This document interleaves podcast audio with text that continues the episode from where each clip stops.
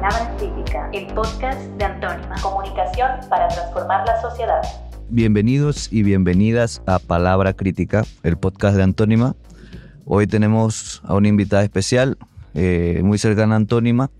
Eh, ella es la profesora Maribel Gordón, catedrática de la Universidad de Panamá de la Facultad de Economía y precandidata presidencial por la libre postulación.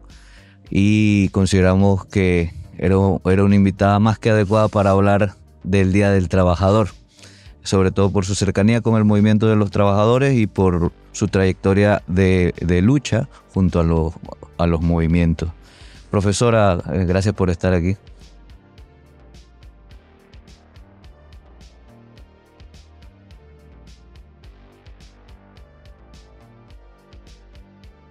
Profesora, mire, eh, un tema del que se habla siempre eh, con respecto a los trabajadores es, eh, es, el salario mínimo. Se habla desde el, lado del, sector empresarial, usualmente criticándolo.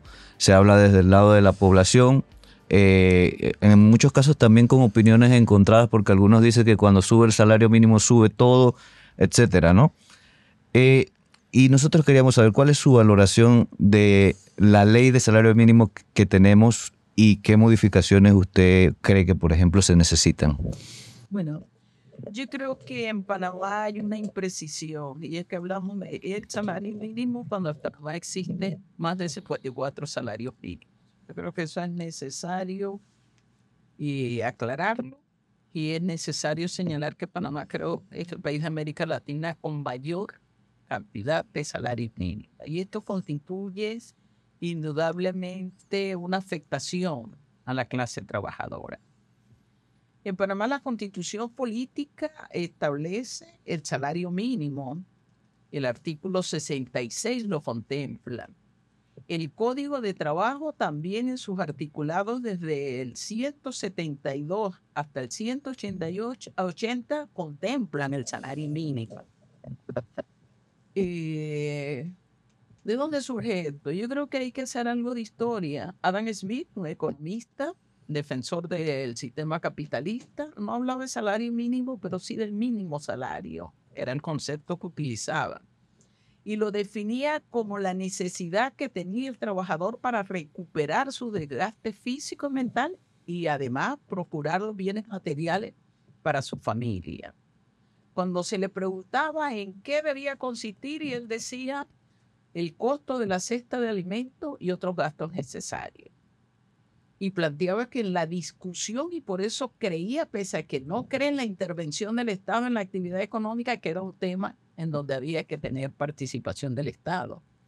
Y lo decía porque el obrero era la parte débil en la relación entre trabajadores y empresarios. Esa era la filosofía de alguien que velaba porque el sistema funcionara. Una población sin capacidad de poder adquisitivo, el mercado no funciona, no se realiza la ganancia y era una de las preocupaciones que tenía Adam Smith.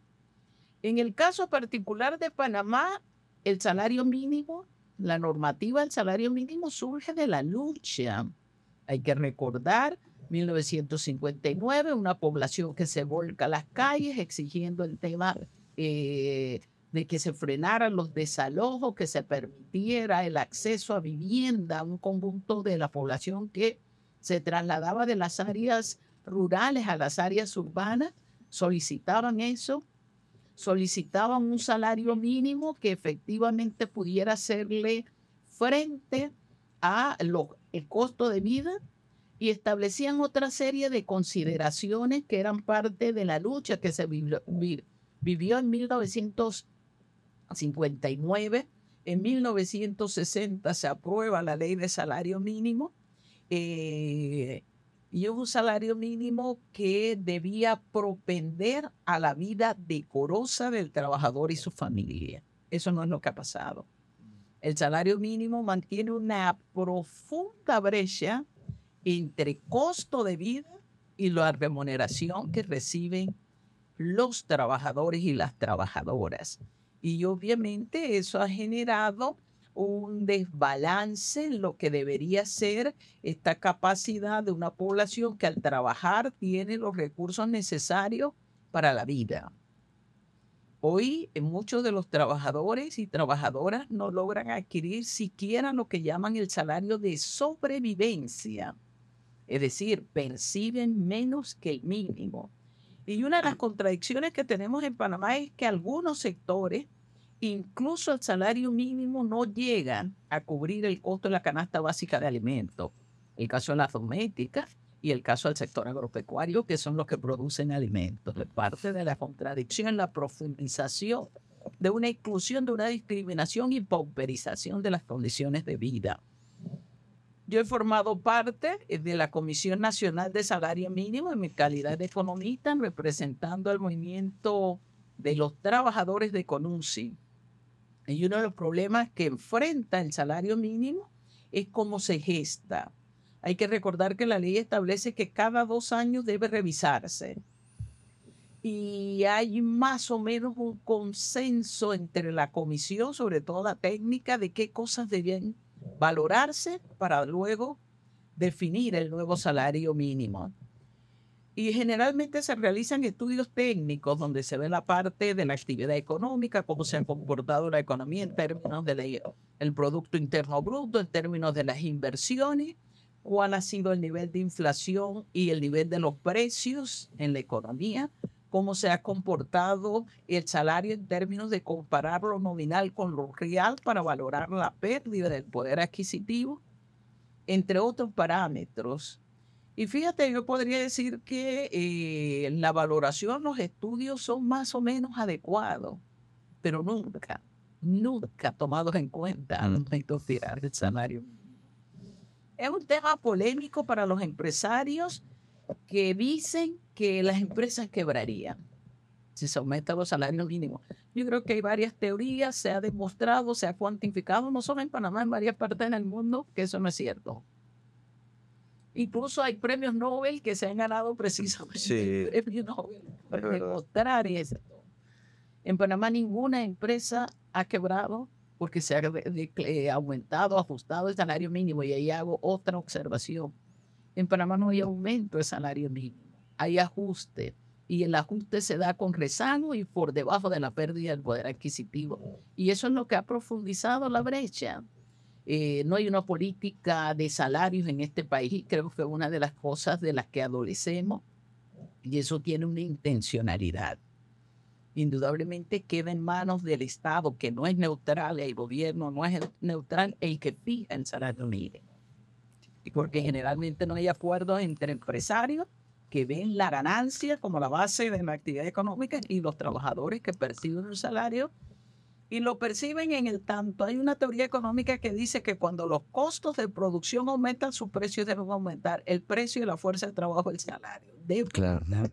Pero precisamente en ese punto ahí se observa lo, que, lo que importa para la fijación del salario mínimo, que es la rentabilidad del sector del que estamos hablando. E inclusive es hasta contradictorio porque em, una del, uno de los sectores más, más prósperos del país también tiene política de salario mínimo, como es el sector bancario, por poner un ejemplo. Los millones y millones de dólares que hemos visto que han ganado y aún así tienen una política de salario mínimo. Entonces, el costo de vida, como usted dice, no es, no es lo primordial para, para la fijación del salario mínimo. Así es. Y, generalmente y yo siempre he hecho una observación en la comisión, cuando definimos el salario mínimo para el futuro, los próximos dos años, pero la base de, la, del ajuste es sobre lo que pasó. y es parte de la inconsistencia. Pero además siempre hemos dicho que para que el salario mínimo, el ajuste, el aumento sean efectivos, debe ser acompañado de medidas complementarias. Mm. Y hay un sector sobre los cuales se hace mucha incidencia por parte de la gran empresa, y es sobre los micro y los pequeños empresarios. Siempre pensando de, que las empresas chicas son las que van a perder, van a quebrar. Que van a quebrar, es lo que utilizan para enfrentar el tema. Cuando nosotros valoramos el flujo circular de la economía a un sector que le beneficia, los aumentos del salario mínimo es precisamente al micro y pequeño productor, porque hay un déficit que se tiene que cubrir y un déficit sobre la base de elementos necesarios. Y si aquí hay una producción industrial, una producción agropecuaria, allí va a parar. y dinamizamos nuevamente el flujo circular de la economía. Y es una de las cosas que nosotros hemos reiterativamente señalado. No se hace caso, se favorece a un sector de la economía cuando se determina el salario mínimo. Y en el 2021, que fue la última vez que se fijó, el 80% de las actividades económicas no recibió Mm. ajuste de salario mínimo. Es decir, llevan cuatro años mínimo de rezago. En este país durante 12 años no se revisó el salario mínimo, a pesar de lo que dicen las normativas. Y eso es lo que a- explica parte de la gran brecha entre salario mínimo y costo de la canasta básica. Sí, el, el- el costo de la, de, de la vida va cada mes mm, ve en aumento y, y- y el poder adquisitivo de los trabajadores va hacia abajo, ¿no? Así es. Entonces, siempre vemos que, que el, el- se utiliza mucho lo de la canasta básica para tratar de, de visualizar cuál debería ser el, el- el valor del, del- del salario de, un- de un trabajador, de una trabajadora.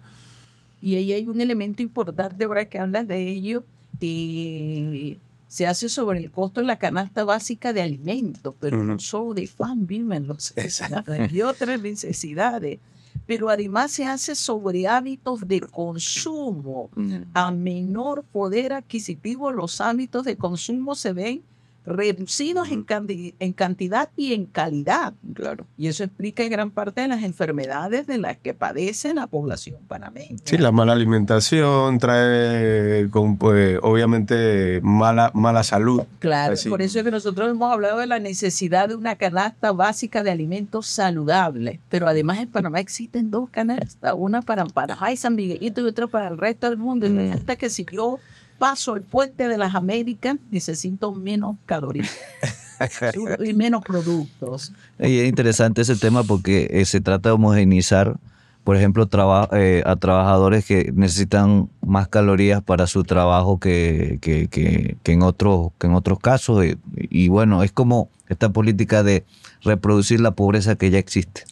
Canasta básica que, que tiene, digo, a mí me gusta la, la- la soda y la Coca-Cola, pero como la canasta básica siendo algo saludable va a tener, va a tener es- eso, ¿no? Es. Eh, es algo así.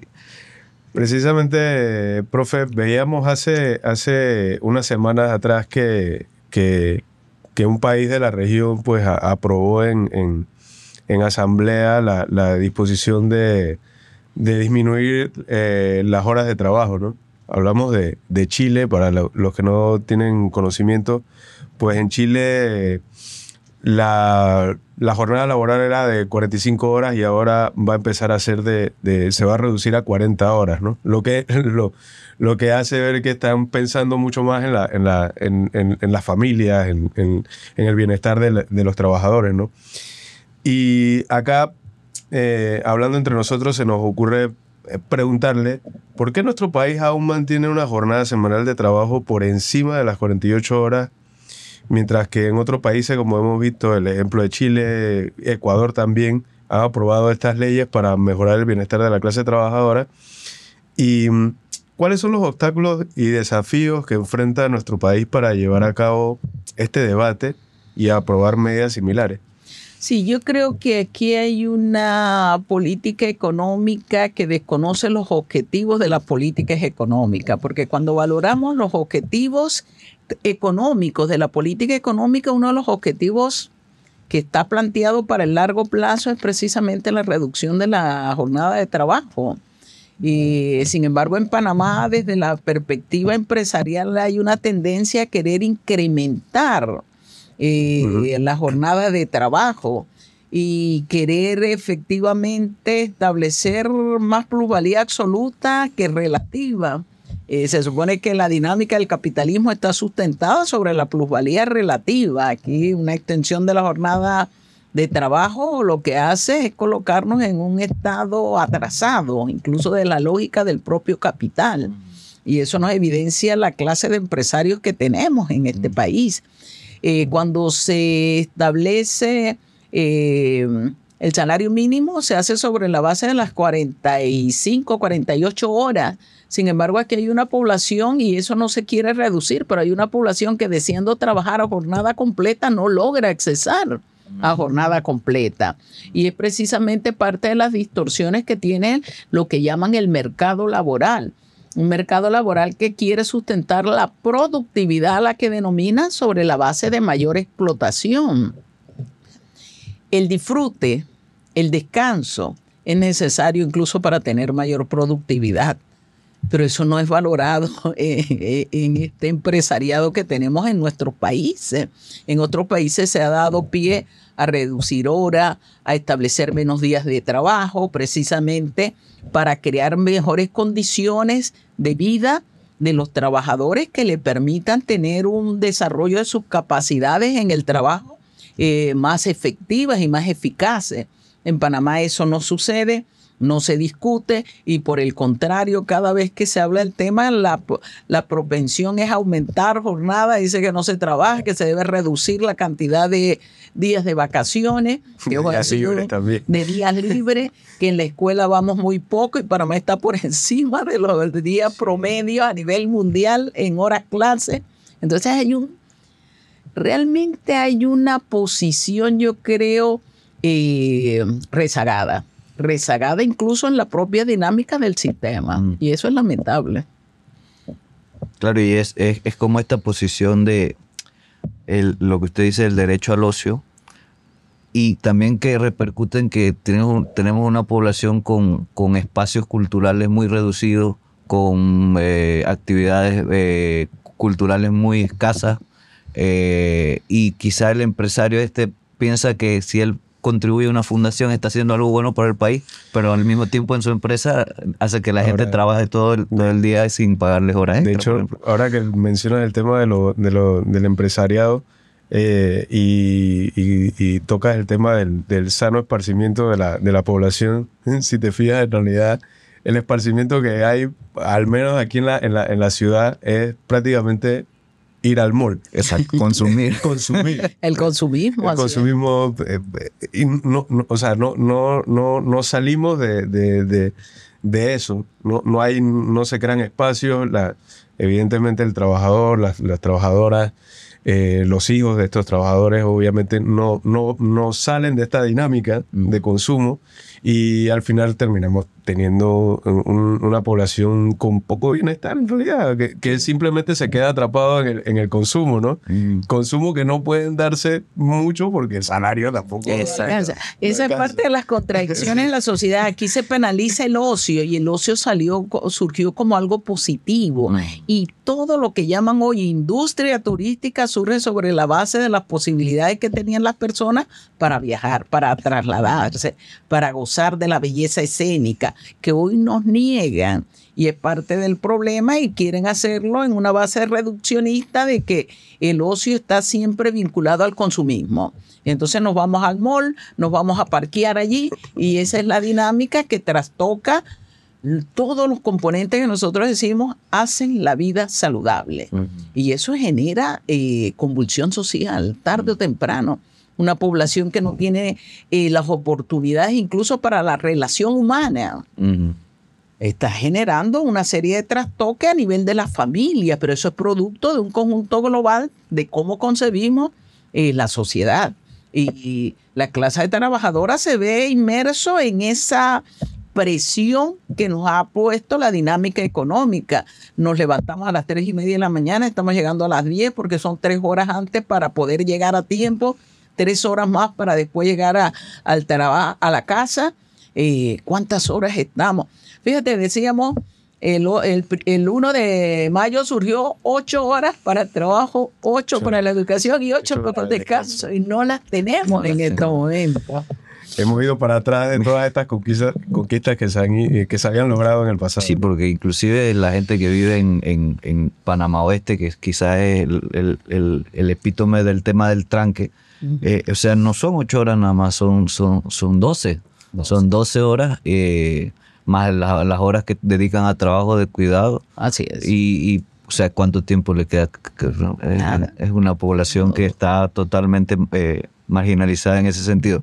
Y por ello, nosotros queríamos abordar otro tema que se relaciona mucho con lo que hemos estado hablando de salario mínimo, de jornada laboral, eh, de derechos de los trabajadores y el tema de la organización de los trabajadores.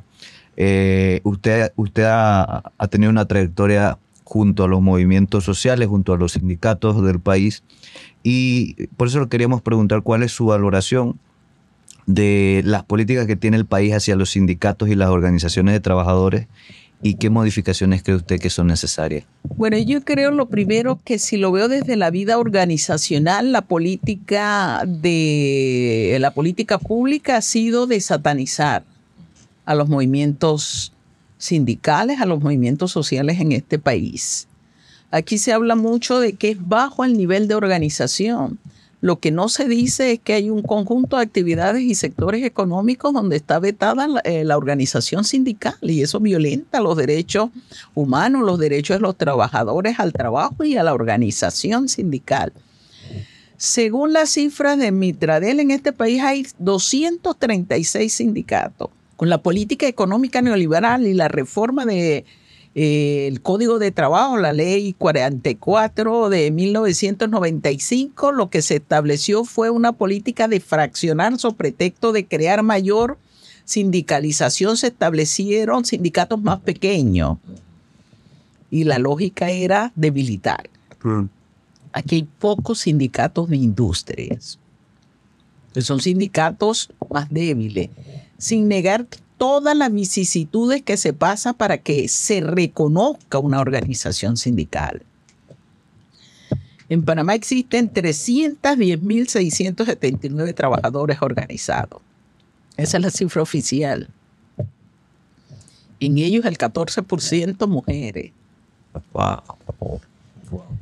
Tenemos un problema que ha estado dirigido, nos sataniza, satanizan toda organización sindical ¿Y por qué lo satanizan? Porque precisamente las reivindicaciones laborales han sido producto de la lucha de las organizaciones sindicales. La política más fácil ha sido satanicemos, contemos y establezcamos un mecanismo donde los sindicatos tienen un marco reducido de participación. Y esto es producto precisamente de esa política que niega el derecho a organización sindical en el sentido que el mercado lo ve como un obstáculo mm. al libre mercado.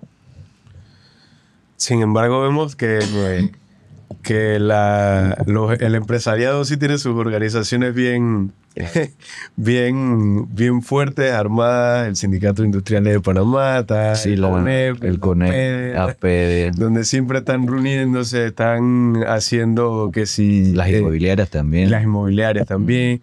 E, ellos sí tienen eh, esta, esta idea de, de, de, unión, eh, pero definitivamente a... a em, toda, toda tirada a, a, su favor económico, ¿no? Eh, claro. Eh, y en cambio, como bien usted menciona, esto, al, a los movimientos de trabajadores siempre se, le, se, le, se les sataniza y se le da mala, mala publicidad en los medios de comunicación, ¿no? Haciendo, haciendo que las personas en verdad le tengan un... Eh, eh, una, una, mala percepción de lo que en realidad es la, eh, una unión laboral, una unión, de, una, unión sindical de, trabajadores. ¿no? Em, yo sí percibía hace un par de, quizás el año pasado, con, con el tema del, del Suntrax, que al momento de negociar su, su eh, el convenio colectivo con CAPAC, capaz que eran la otra organización. Ellos, eh, sí hubo en, redes sociales este, estos, estos comentarios de, de, de, trabajadores, sobre todo jóvenes, eh, viendo el, el estado de, de, salarial que tiene un, un, trabajador de la, de la construcción y se sorprendían, ¿no? Porque quizás un digamos, incluso un arquitecto, un ingeniero civil que empieza sí, laborando en el, en, el, en el, sector de construcción, empieza ganando un muy mal salario versus lo que, lo que devenga un, un, un que sea un carpintero, un, un ayudante de, de, de obra, ¿no? Eh, y hubo sí hubo un debate eh, con respecto a eso en redes sociales y mucha gente sí le, le, le, le, causó y le llamó mucho la atención, ¿no? Yo sí pensaba que eso iba a dar pie a que existieran nuevas organizaciones, pero no sé, ¿no? Han ido como que... Ha pasado muy poco, ¿no? Eso, eso me sorprende mucho aún de los trabajadores, sobre todo los, los más jóvenes, ¿no? Sí, yo creo, bueno, sobre el caso de los trabajadores del Suntra, eh, en medio de una negociación colectiva difícil, eh, se hizo la campaña por parte empresarial de tratar de decir, bueno, los obreros no deben ganar mucho, y una campaña llamando a los profesionales que enfrentaran a los obreros. y afortunadamente le salió muy mal la campaña, porque la gente dijo, caramba, estar sindicalizado sí vale.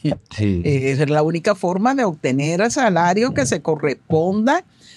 Uno, con las destrezas que se tiene para realizar un trabajo. Dos, con las condiciones necesarias para la vida saludable y en función de lo que se ha aportado en la creación de riqueza que lo hace la clase obrera en este país.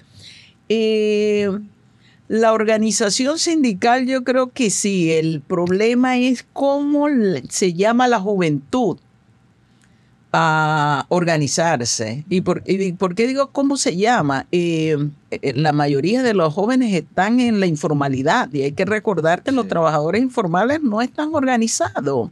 Y es parte del problema. Si estamos diciendo que si contabilizamos sector agropecuario, sector industrial y sector terciario, y el 60% de la población es informal, ¿de qué estamos hablando? Una población que tiene eh, coartadas sus posibilidades de organizarse en sectores eh, mayoritarios de mujeres generalmente no existe organización sindical y eso indudablemente contradice, eh, se supone, acuerdos y convenios que ha firmado Panamá en el marco de la OIT, de las posibilidades de, de organizarse sindicalmente los trabajadores.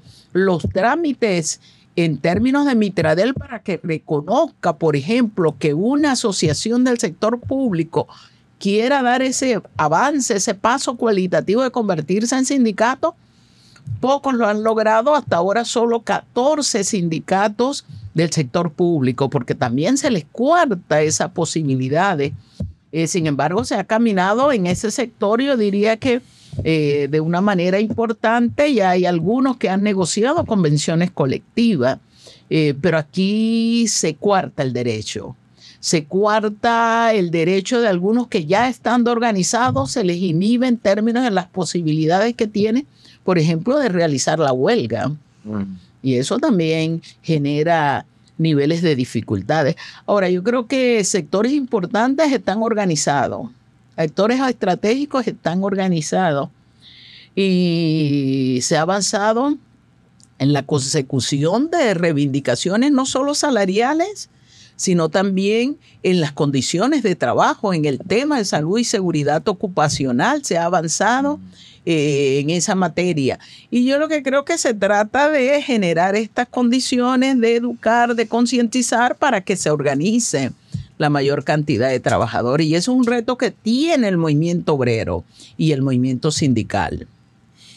Sí, eh, y casualmente esa era una de las preguntas que teníamos aquí apuntada, profe, que eh, que cuáles serían los retos más importantes que, que, enfrenta la clase trabajadora en la actualidad, en el futuro próximo y, en el futuro lejano, ¿no?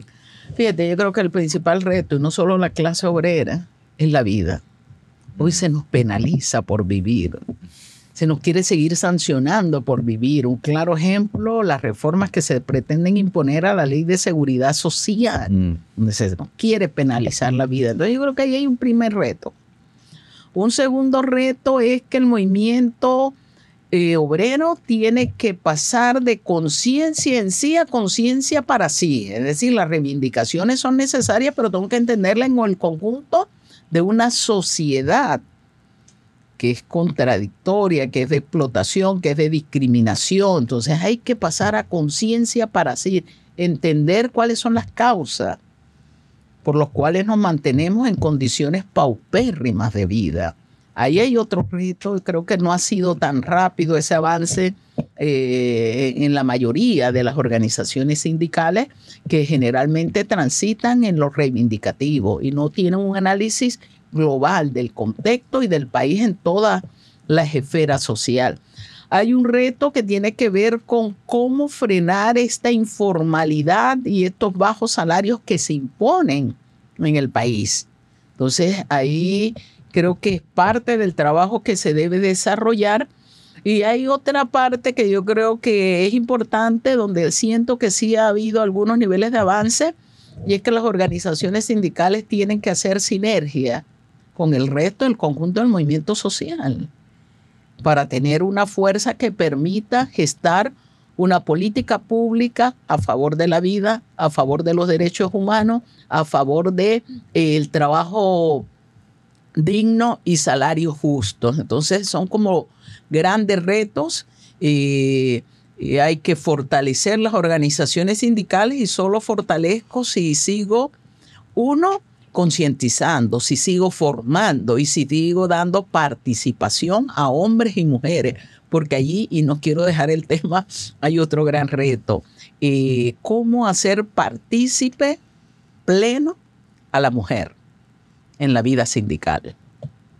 Claro, eh, profesora, y bueno, eh, es, para mencionarlo porque es, algo que ha estado de moda.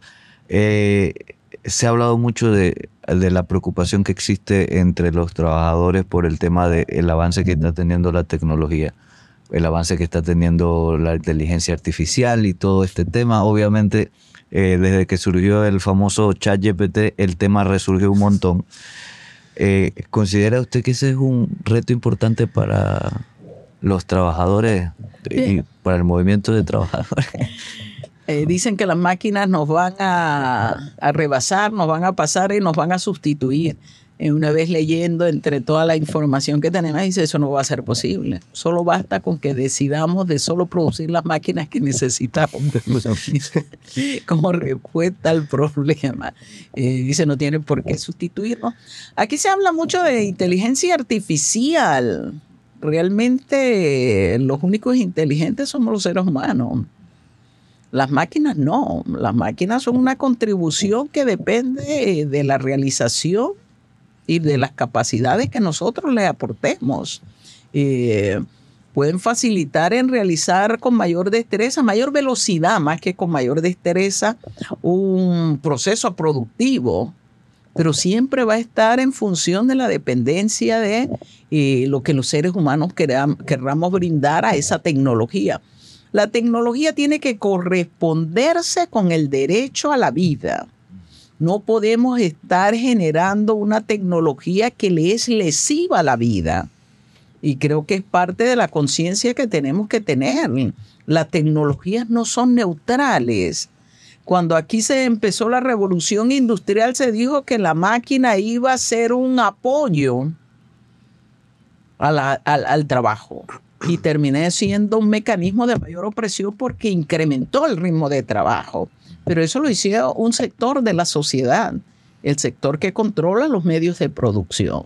Entonces, eh, cuando nosotros hablamos de una economía para la vida, esa economía para la vida tiene que tener en consideración esos elementos. Y sí, me llamó la atención. Me dice, la solución es fácil. No hagamos máquinas que atenten contra la vida. Bueno, profesora, bueno, el 1 de mayo ha sido eh, un día, bueno, eh, hemos salido de, una época bastante, eh, digamos, difícil para la clase trabajadora, lo que fue la pandemia. salarios recortados, jornada de trabajo recortada. Fueron maternales suspendidos. Fueron maternales suspendidos. O sea, de, una, de, de, unos dos años prácticamente en los que abiertamente se violó eh, los derechos de los trabajadores. Eh, este 1 de mayo de 2023 eh, agarra una gran parte de la población en situaciones difíciles todavía. algunos enfrentando deudas colosales por el tema de, que los bancos siguieron cobrando los intereses de, sus préstamos. El banco siempre inclemente. Exacto. y, en general hay un contexto de mucha incertidumbre entre los trabajadores parte por la desorganización, parte por, también por la crisis política que se vive. En ese contexto, profesora, ¿cuál es el mensaje que tiene usted para la clase de trabajadores este primero de mayo? Bueno, yo este 1 de mayo, primero permítanme saludar a trabajadores y trabajadoras, ¿no? Eh, a recordar que lo que hemos avanzado ha sido producto de la lucha. Entonces, nosotros siempre llamamos a la lucha, la lucha en el sentido de garantizar mejores condiciones de vida, de crear una sociedad con justicia y con equidad social y de género. Eso es parte de, del trabajo que debemos realizar como trabajadores. Creo que hay varios, en este escenario mi llamado sería precisamente a que a la necesidad urgente de fortalecer organización, de fortalecer una organización que permita la participación, es decir, que una sociedad en donde la clase obrera, donde los sectores gremiales, eh, donde los sectores profesionales podamos dar pie a construir una política económica distinta y lo digo en el sentido de que esta política económica es un sistema que ha sido excluyente, discriminador, eh, que nos coloca a Panamá, por ejemplo, en el sexto lugar con peor distribución de riqueza. Creo que ya ese es un dato falaz.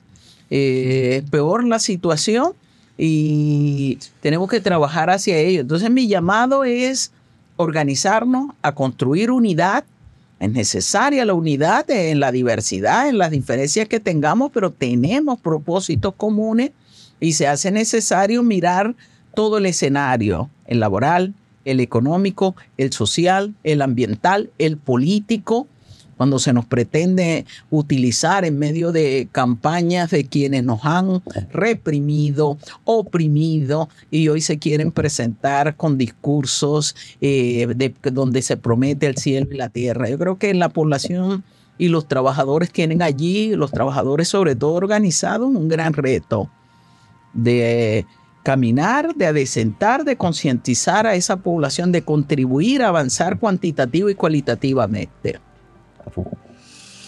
Muchas gracias, profesora, por, por, esta, por esta grata entrevista. Nosotros siempre de este lado de de, del espectro ideológico y de, de, este lado también del, del, micrófono eh, intentamos eh, a toda costa que, que, que, estos mensajes lleguen, ¿no? Son mensajes que difícilmente se proyectan en, en televisión, en los medios de comunicación tradicionales y y para nosotros siempre es muy bueno contar con, su presencia, sobre todo por estos mensajes que nos da, ¿no? Palabra Crítica, el podcast de Antónima. Comunicación para transformar la sociedad.